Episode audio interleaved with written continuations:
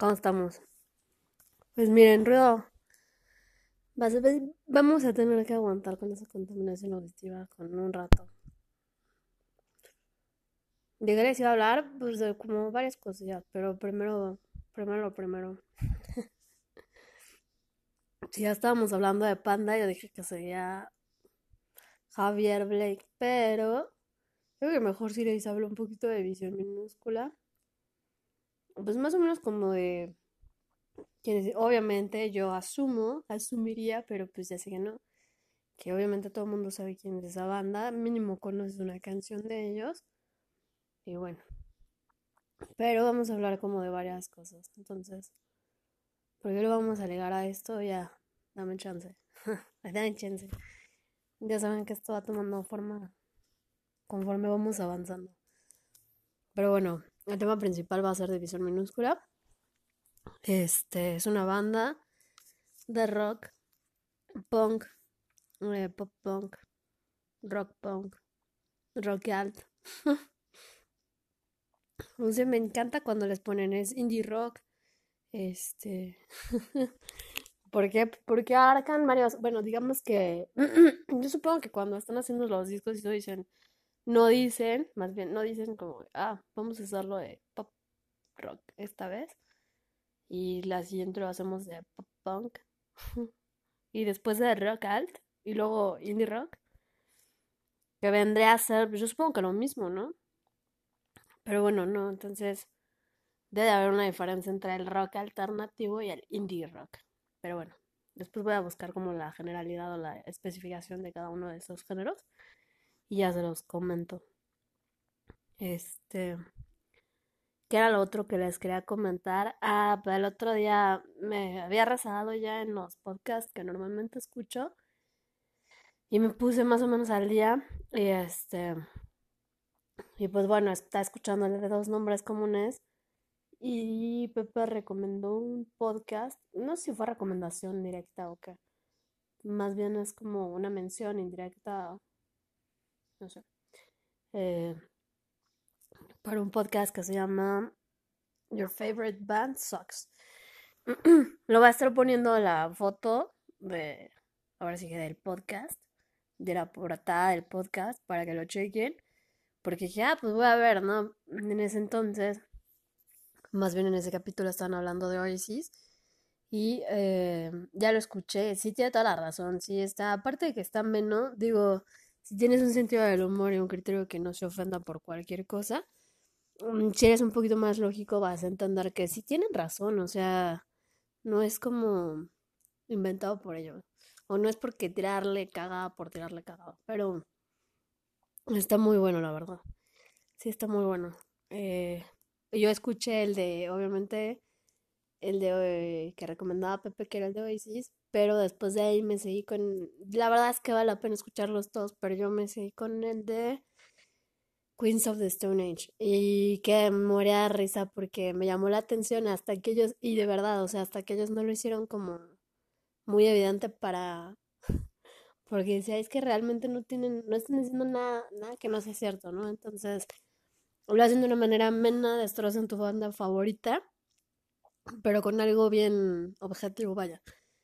Y al final pues reconocen que lo hacen porque saben que mucha gente se va a molestar por eso, porque a muchas personas les gusta aceptar que lo que les gusta tiene algo mal, o algo, no mal, sino que algo tiene, que se sale de lo que ellos quieren, pues.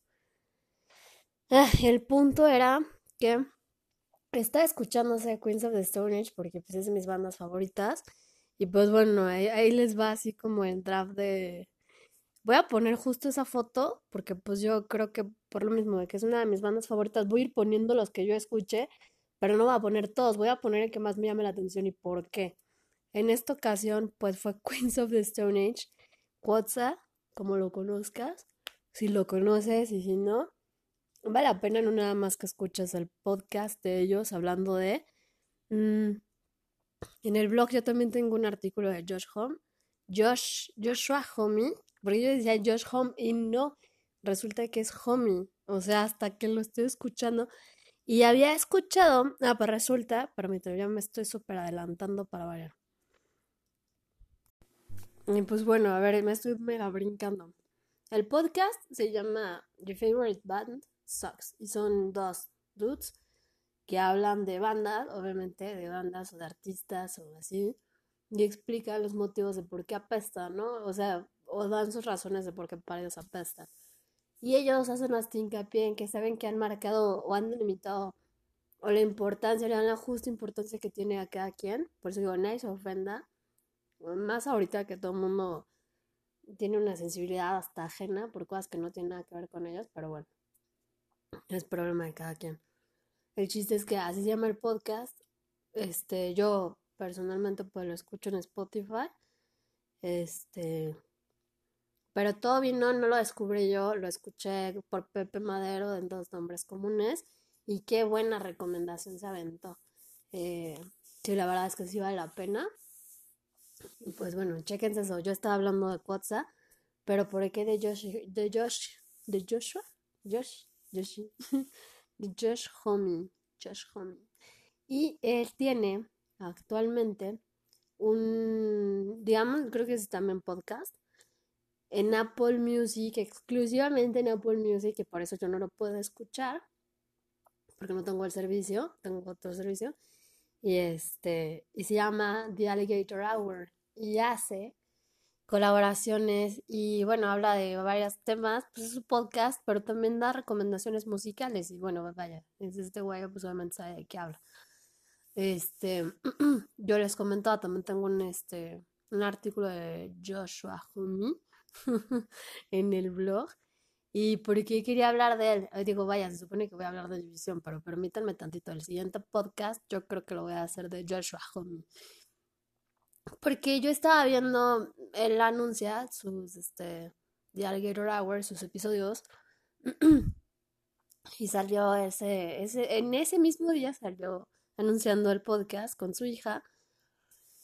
Y fue cuando me percaté de que era homie, no home. No home es homie. Entonces, homie, pero del inglés británico, y más bien dicen que viene en francés, vendría a ser en Estados Unidos como dude, como tipo, como vato, como compa. Entonces sería Joshua Dude o Joshua tipo, o Joshua sí, eh, vato. No, ese está curioso. Bueno, eso no me lo sabía yo de él. Y vaya, yo pensé que había hecho mi investigación cuando es en el artículo, pero yo creo que lo voy a tener que rechecar. El chiste es que ellos analizaban por qué era tan importante que este güey, decían hay una constante en la, todas las bandas que ha estado este güey, el único que permanece es él, o sea, Queens of the Stone Age, Joshua Homme, Cayus, Joshua Homme, y así, o sea, se fueron y entonces hablaban de las diferentes colaboraciones, porque me parece que sí cabrón ha colaborado con todo. Y los comentarios que ha hecho, neta, chequense ese episodio, está bien bueno. Y que dice, güey, se sacaron un disco literal con el mismo tipo de acordes. O sea, todo un disco. Y ya cuando lo analizas, o sea, todos los puntos que ellos tienen, lo que se me hacía más cool, así de, ah, mira, le metió tal sonido y le metió así, ah, tal cosa a lo mejor para alguien que no esté tan familiarizado o que no le dé tanto peso a ese tipo de detalles, va a decir, ah, o sea, a lo mejor y les termina de dar la razón, a lo mejor no, pero tenían un punto bastante, bastante bueno, porque el único, el único constante en, en las bandas de este güey, pues es Joshua Homie, y este, y por qué, y que yo creo que ha de estar como súper cabrón de, de querer ser el principal. Y, yo, o sea, de verdad tienen un punto bien objetivo, pero morí de risa muy cabrón. Entonces, por favor, chéquenselo. Joshua Homie ha inventado como tres subgéneros diferentes, le pese y le pese, sean básicos o no. Yo creo que siempre lo voy a decir. Eh, es más difícil hacer ver algo convencional y común especial hacerlo súper complejo que casi nadie lo pueda entender y digerir. Esa es la belleza de la inteligencia o de la magia o de la creatividad de las personas. En fin, Joshua Homie, Your Favorite Bad Sucks. En este caso en Queens of the Stone Age, porque probablemente pudieran sacar en otras bandas donde ha colaborado. Él lo dije, ha colaborado con todos, ha producido discos, tiene un, tiene un estudio que se llama Rancho Luna en un desierto. y ahí de hecho creo que fue donde grabó o produjo el disco de Arctic Monkeys, el de Humbug. Y ahí es donde hace Desert Sessions, que graba con diferentes, hacen como colaboraciones, como mashups. Entonces hace colaboraciones con artistas que a lo mejor son completamente de otro género, completamente otro estilo. Y se venden unas muy buenas colaboraciones. Eh, aparte de que es un tipazo, o sea, no sé, ha colaborado prácticamente con todo quien es importante de la industria, de esa industria en específico. ¿Qué no ha hecho? o sea, es que de verdad dicen es que se compró mucho el papel, ya que ese güey es un rockstar. Güey, o sea, él sabe, ¿qué pedo? Él sabe cómo dar una imagen. Yo, de hecho, me acuerdo de una cosa bien específica de este güey. Que fue cuando hicieron el disco de Humbug, venía Arctic Monkeys del. ¿Cómo se llamaba este pinche disco? Donde está la de Fluorescent Adolescent. Bueno, se supone que ese fue como la transición a un crecimiento de sonido de estos güeyes. Obviamente ya salió en colaboración este Alex Turner en discos de Queens of the Stone Age y viceversa ya son super acuates y todo, pero y Alex Turner dijo, yo agarraba la guitarra con miedo y este güey me dijo, no, güey, eres el frontman, agárrala como frontman y créete tu papel porque para esto te dedicas a eso. Entonces, antes, y sí lo pueden notar, eso, eso lo dijo él y lo pueden checar, no sé, pueden ver el video de, de Brainstorm o algo así y ves cómo agarraba la guitarra antes Alex Turner versus después de ese disco que hizo con Josh Home, con Joshua Homie. Este, pueden ver cómo la agarra ahora. Entonces, ahí, se, ahí chequen, Ese es un datillo. Y pues bueno, entonces hablamos de eso, ¿no? Ya después de que les recomiendo este podcast, también eh, otra cosa, ¿por qué The Power Night? Eh, estaba checando, yo creo que fue el capítulo pasado, ¿no? Que nos quedamos como, vamos a ver, vamos a hacer un interlude y les conté por qué. Este, y pues vamos a seguir como con la línea. Y porque ah, desde la primera de Power Night es como lo que le seguía de eso, y por eso era Panda, División, y terminábamos con otra. Pero este, pero ¿por qué así? Mm, por lo mismo, porque yo tengo la teoría, o yo teorizaba de que nunca va a ser sano trabajar tan de cerca con tu familia o con tus amigos. Siempre va a ser positivo porque sabes cómo ja, la gente, al menos esa jantería la conoces como es. Pero todo el mundo tenemos un lado bien diferente cuando se trata del aspecto profesional a cuando se trata del aspecto ya de otro tipo. Eh, es chistoso cuando escuchas ese tipo de historias de, güey, eran hermanos y una vez lo sacó de la banda y me fue a acusar con mi mamá y lo tuve que volver a meter. Este tipo de historias son interesantes porque te demuestra que tú piensas que conoces las situaciones hasta que tú piensas que son muy sencillas para todos, pero realmente no lo son. Esto, ¿por qué lo digo? Porque les quería yo hablar de Javier Black primero, pero bueno, ya no sé, yo, pues vamos a hablarles un poquito de División. División, pues es una banda de rock mexicana de Tamaulipas, de Matamoros, eh, les digo que abarcan pues varios géneros. Dentro está pues el pop punk, está el indie rock, está el rock alt. Empezaron en 1996 hasta el presente. Son 26 años de carrera que se dicen bien sencillo, pero pregúntenle a cualquier persona. No es cualquier cosa y menos en un este, ¿cómo se dice? En un medio tan difícil como es este pues realmente su... Ahorita su disquera pues es Universal, pero ellos empezaron con... Este, y de hecho creo que siguen, ¿eh? nada más que están cobijados por Universal, pero no, me parece que sí se cambiaron. ¿Cómo se llamaba esta disquera? Mm, son es de Makeside. Sí, son es de Makeside. Fue la disquera que los, digamos que los firmó primero. Obviamente la banda la empezó Javier con su hermano este, Alejandro Kiko, como le quieran decir. ¿Quiénes son los integrantes actuales de la banda? Bueno, pues es Javier, es Alejandro, Blake, Alejandro Luque, Ricardo Pérez y Rodrigo. ¿Rodrigo qué? Monfort. mi letra, no le entiendo ni a mi letra. Pues bueno, fue, lo formaron ellos y resulta, la verdad es que ahí sí desconozco cómo lo conocieron, pero el chavo este, Toy de Control Machete, fue quien nos acercó a la disquera y pues bueno, de ahí ya sacaron el resto de... Me parece que a Luke ya lo conocían, o sea, me parece que ya se conocían y este... y de ahí pues ya.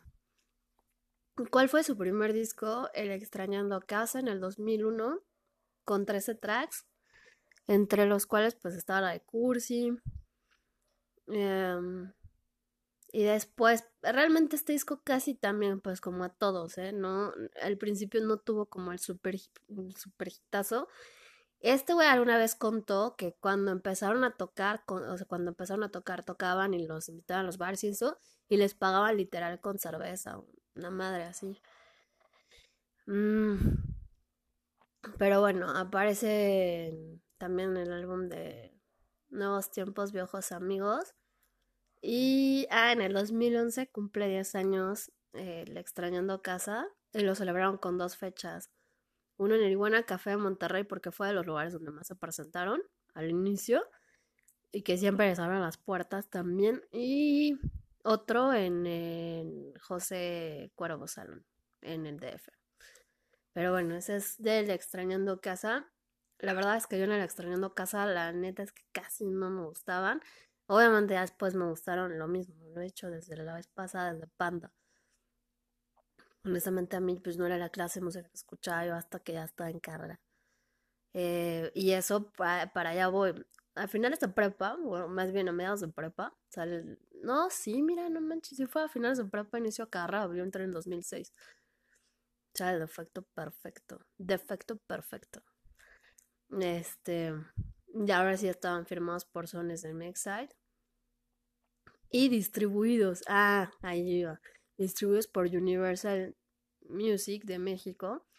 Eh, incursionaron en los videos musicales. ¿Por qué? Porque en el defecto perfecto, no sé ustedes, pero segurito todo el mundo escuchó la de Sognare. Ah, pues viene en ese disco.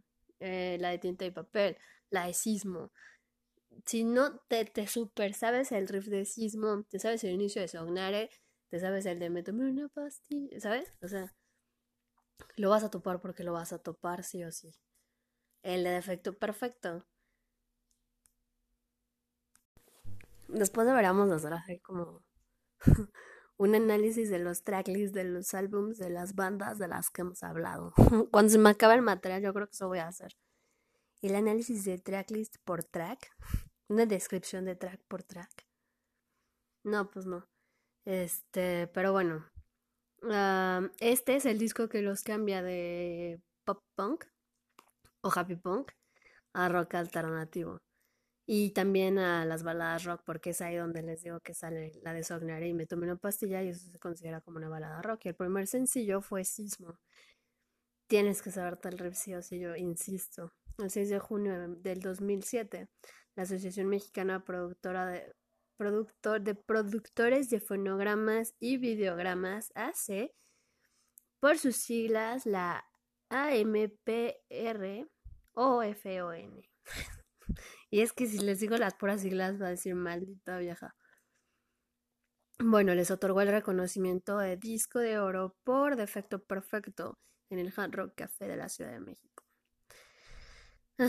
Este año se va a conocer que Ricky Pérez deja la banda pues, por razones personales y en su lugar entra este Pepe de Finde, pero nada más para terminar la gira del disco. Ya este posterior a eso, pues ya anuncian que se integra eh, en el tercer disco, no, de hecho lo hicieron hasta Ajá, hasta el 2008 era el de Sirenas, que yo creo que es de sus discos favoritos de todos de esa banda. Es el tercer álbum de estudio. Y tras la grabación de ese disco ya se incorpora este Fren Baron como guitarrista principal. Y fue producido por este... ¿Cómo se llama? Ay, Dios mío.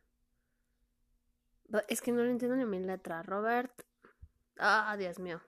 Bueno, lo grabaron en Los Ángeles, California. Yo me acuerdo cuando fue ese disco de Sirenas, fue cuando ya ahora sí los firma bien Universal. Contaba Javier, ¿no? Que fue el disco que grabaron literal como rockstars porque él dijo, güey, es el último disco que vamos a poder grabar así.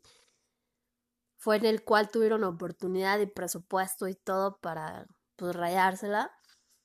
Pero él lo sabía y pues sabía que era como pues, la, la oportunidad de oro o la perdían. Este. En el 2010 sale la de Cuántas estadías, que era un soundtrack para una obra de teatro. Y ya después obviamente la utilicé como track para otras cosas, pero fue hasta, hasta ese entonces. en el 2012 sale el de División. Son 11 temas, es el cuarto álbum de estudio. Lo grabaron en Baltimore y está considerado como la mezcla de todos sus estilos por los que han pasado, pero es como la compilación de los estilos por los que han pasado. Y en el 2016 sale el EP que se llama Secretos. Editado en Monterrey y producido por Brian McDermott que creo que ya les haya ayudado a producir otra cosa, ¿eh? no me crean. Y luego sale su disco de Fronteras. Bueno, no es disco. Bueno, sí, es que sí es disco, pero es disco en vivo. Y crearon una versión, digamos que alternativa a la versión original de la canción.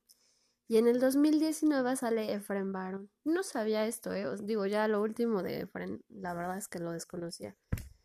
Eh, ya me fui súper rápido, ¿verdad?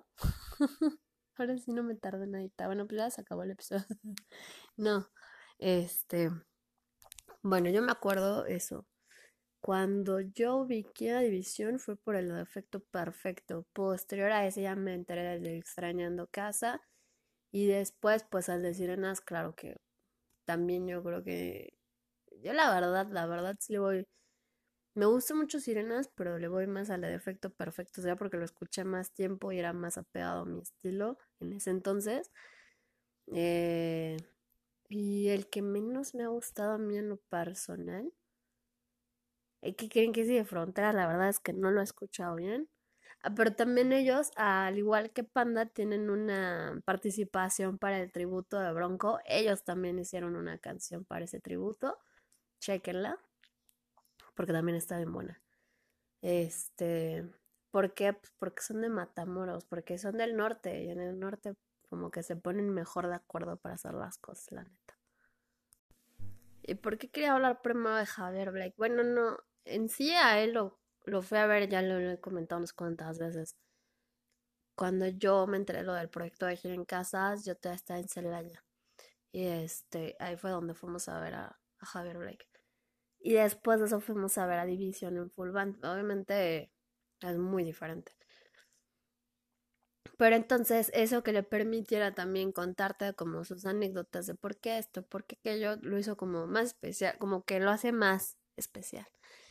Eh, ¿Por qué? Pues porque es un vato que pues a lo mejor no está tan alejado de tu edad o así, pero pues qué chingón trabajo tiene. Digo, qué pesado, pero qué chingón trabajo tiene. Y qué bien lo hace. Cuando estuve viendo las sesiones que ella hacía, porque ha hecho también como colaboraciones, me parece que para Fender, eh, colaboraciones me, me, refiero a ciertas cosas. Cuando se pone a explicarte qué equipos utiliza y cuál, por qué, eh, y cuando te dice cómo empezaron y por qué, o te cuenta, y digo, no me contó así personal, cuando contó, porque todo, dices, güey, este no se rindió, ves la, por eso se llama Power Night, ¿por qué? Porque es muy fácil ver la comodidad cuando la gente alcanza como ciertas cosas, cuando todavía no ves todo el trabajo que atrás de, dices, no manches, o sea, no viste todas las veces que les pagaron como de ven, toca, casi de yo voy y me presento gratis, güey, para que me conozcan. Ah, va, ven, toca y te invito unas cervezas. Eh, y seguirle dando y dando y dando. Obviamente es gente que para cuando uno se enteró de su existencia era porque ellos ya llevaban bastantes añitos pues dándole y quieras que no se va a ver el resultado, a lo mejor no se va a ver reflejado inmediatamente, pero pero de que se ve el esfuerzo y que se ve la constancia y que dices, no tiraste la toalla, güey, o sea, estabas a nada y como todo de ser bien complicado, por eso decía yo, bota, si es complicado con gente que no es de tu familia, ahora con alguien de tu familia, hablando específicamente de que es su hermano, puta, ser terriblemente brutal, o sea, eso es lo mejor y lo peor. Eh, pero bueno, esa es mi opinión personal. ¿Por qué? Pues porque no es lo mismo mandarte al carajo con tus cuates o mandarte al carajo con tu familia ni de cerca. Eh, por eso digo, no es lo mismo a me corrió la banda y no, no vas a correr a tu hermano. o sea, ese tipo de cosas que solo pasan bajo ciertas situaciones, obviamente, ¿no? Pero es muy interesante a veces este enterarte de todo eso, también lo mismo, ¿no? O sea, decías, ya llevabas pues, algo recorrido Imagínate que cuando te empezaron a ubicar, pues fue con tu segundo disco de estudio, segundo disco de estudio, ya con una disquera de las pesadas distribuyendo tu material, obviamente ya tuviste otro tipo de alcance. Eh, que para el disco, para el tercer disco de Gras, este es nuestra oportunidad para grabar realmente como rockstars, güey, en Los Ángeles porque la siguiente ya no va a ser lo mismo, ¿no? Porque cuando te enteras cómo grabaron en Baltimore, pues fue completamente diferente. También si quieres escuchar así como un poquito más a fondo, en el de creativo de Roberto Martínez hay uno que es con Javier Blake y habla más o menos de eso y está bien interesante también. Para que lo chequen y lo escuchen del mismo Javier, así de que, ah, pues esto y aquello, pues no nada más lo toma como, pues digamos que como material de investigación o así, pero siempre es importante saber que todo ese tipo de cosas, por más complejas que parezcan, después eso es lo que se oye feo, cabrón, pero de verdad ese tipo de cosas, mientras más pesada es la mierda, mejor es el aprendizaje. Eh, se te va a hacer pesado y se te va a hacer pues hasta arriba, cabrón. Pero una vez que le das vuelta, difícilmente te van a tumbar. Entonces tú tírale con huevos y tírale con madre porque nada va a ser fácil pero el día que le das la vuelta vas a decir, puta, lo logré. Yo creo que no hay una satisfacción más grande que el haber perseverado hasta que alcanzaste una de tus metas. Entonces, por eso también es como una de las cosas que se me queda muy marcada de Jacobo, que siempre dice eso. Si estás donde quieres estar, vale, tira hueva. Y si no, pues, ¿qué haces aquí, cabrón? ¿Qué es quejándote? Ponte a chingarle, a darle, güey. Y este, pues sí. A lo mejor va a haber un chingo de gente que no crea en lo que tú estás haciendo, pero pues tú, ¿qué, güey? ¿Vives de ellos? Pues no, hazlo. Y dale y chingale y pues tú verás para enfrente. Y sí es cierto. Ahora vamos a otro de los puntos. Y otro de los puntos era eso. Es el claro ejemplo de que no importa de dónde chingas vengas, ni cómo, ni cuándo, sino las ganas, el drive. O sea, es como, ándale, eso, la motivación, el drive que tengas para hacer las cosas es lo que realmente va a delimitar hasta dónde llegues. ¿Cuántas veces te vas a tumbar tú solo? Porque dicen, la gente piensa que las personas que son exitosas han sido exitosas desde siempre. No, la gente que alcanza un tipo de éxito es porque le ha chingado incansablemente y se ha equivocado como no te das una idea. Le ha cagado cuantas veces ha podido y le ha seguido dando, o sea, independientemente de que le hayas cagado o no tú le sigas tirando para adelante, quien quiera jalar chingón, quien no, pues que le vaya bien. Eh, y es eso, es está bien que te tomes un respiro y se vale dar un paso atrás solo si es para agarrar impulso.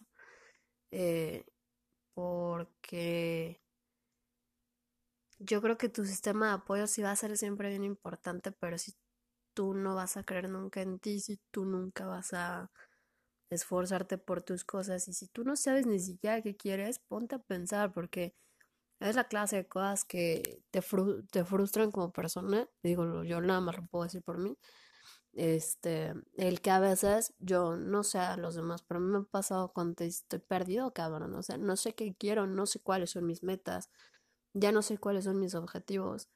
Y es eso, decirme que en la línea yo di todo, el 100, el 1000, el 20 mil, cabrón, te di todo lo que pude para alcanzar esto. Y si no se pudo, yo me quedo en la línea, ¿sabes? Y lo voy a intentar, voy a tratar de hacer otra cosa y también te vas a volver a quedar en la línea. Porque eso se aplica para todo, porque dices, no te, no te conformes, ¿por qué? Porque yo lo he escuchado a otra gente al menos que dice, no, yo alguna vez di el 100, pero ya no porque me pagaron. Sí, güey, pero tú no le vas a quitar lo miedo a la gente, tú también tendrás tus detalles. ¿Y eso qué, güey? O sea, tú sé como tú eres porque lo que hagas no lo haces por los demás, lo haces porque tú quieres, porque nadie te obliga. No es porque a ti te nace, porque tú quieres esa clase de persona que de todo.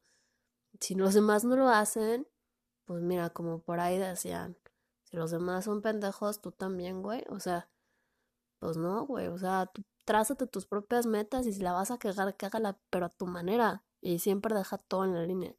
Entonces, a lo mejor habrá mucha gente que da, no, yo no me voy a dar por unas cervezas, güey. O no, yo ya estoy hasta la madre de esto. Y se vale, siempre se vale. Porque hay una cosa que es dejar toda la línea y otra empezar a hacer el pendejo de otra gente. Y empezar a hacer este el, pues, el resuelve de las demás personas, pues no, porque no es tu obligación ni tampoco le vas a solucionar la vida a las demás personas. Quédate siempre en la línea que tú dices todo, pero porque era parte de tus intereses. Yo lo he dicho un chingo de veces, la gente no se va a preocupar o no te va a solucionar la vida el día de mañana. Y tú sí trataste de darle gusto a toda la gente. ¿Y cuánto te diste gusto a ti, güey? ¿Cuánto te diste el beneficio de la duda tú? Entonces, yo creo que es bien importante primero aprender a ser más egoístas y si, si te tachan de mamón, sí, chingón, qué bueno. Pues prefiero ser mamón y quererme yo, güey, a importarme los demás, la neta. Entonces, eso, aunado con el que tú sabes, y digo, obviamente esto fue, él era muy amigo de la persona de este proyecto de Josué y pues wow, o sea, ya para la tela que traía Javier Blake en ese entonces, pues obviamente yo la verdad al principio no como que no le tenía mucha fe porque sea, güey, es una estafa. No creo que Javier Blake se preste a esto y pues sorpresa así, ¿no? Luego lo ves y todo y dices, pues es que entiendes.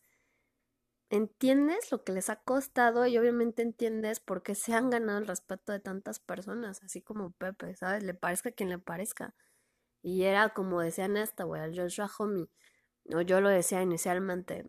Si hay una constante y si hay alguien que tiene que ser un frontman y agarrar esa actitud de frontman y que lo entiendas, que no es por ser mamón, sino porque así tiene que ser.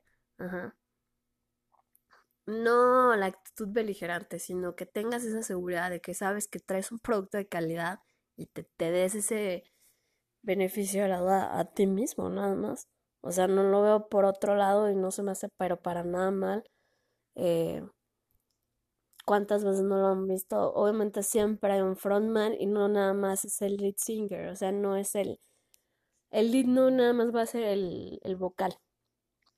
Ahí están ejemplos como otro tipo de bandas que realmente el frontman terminó siendo el baterista, el bajista, el, ¿sabes? Eh, no, no va dentro del instrumento que toquen, sino en el concepto y la manera de trabajar de cada banda. Y yo supongo que es como otro equipo de trabajo que tienes, en donde obviamente todo el mundo tiene que aportar, pero al final tiene que pasar por un filtro que es el que va a dar la cara, ¿ves? Así de estar estipulado, siempre va a haber una estructura que cubrir, porque al final lo dije, será un trabajo muy chingón, pero al final eso es una profesión. Entonces es por eso.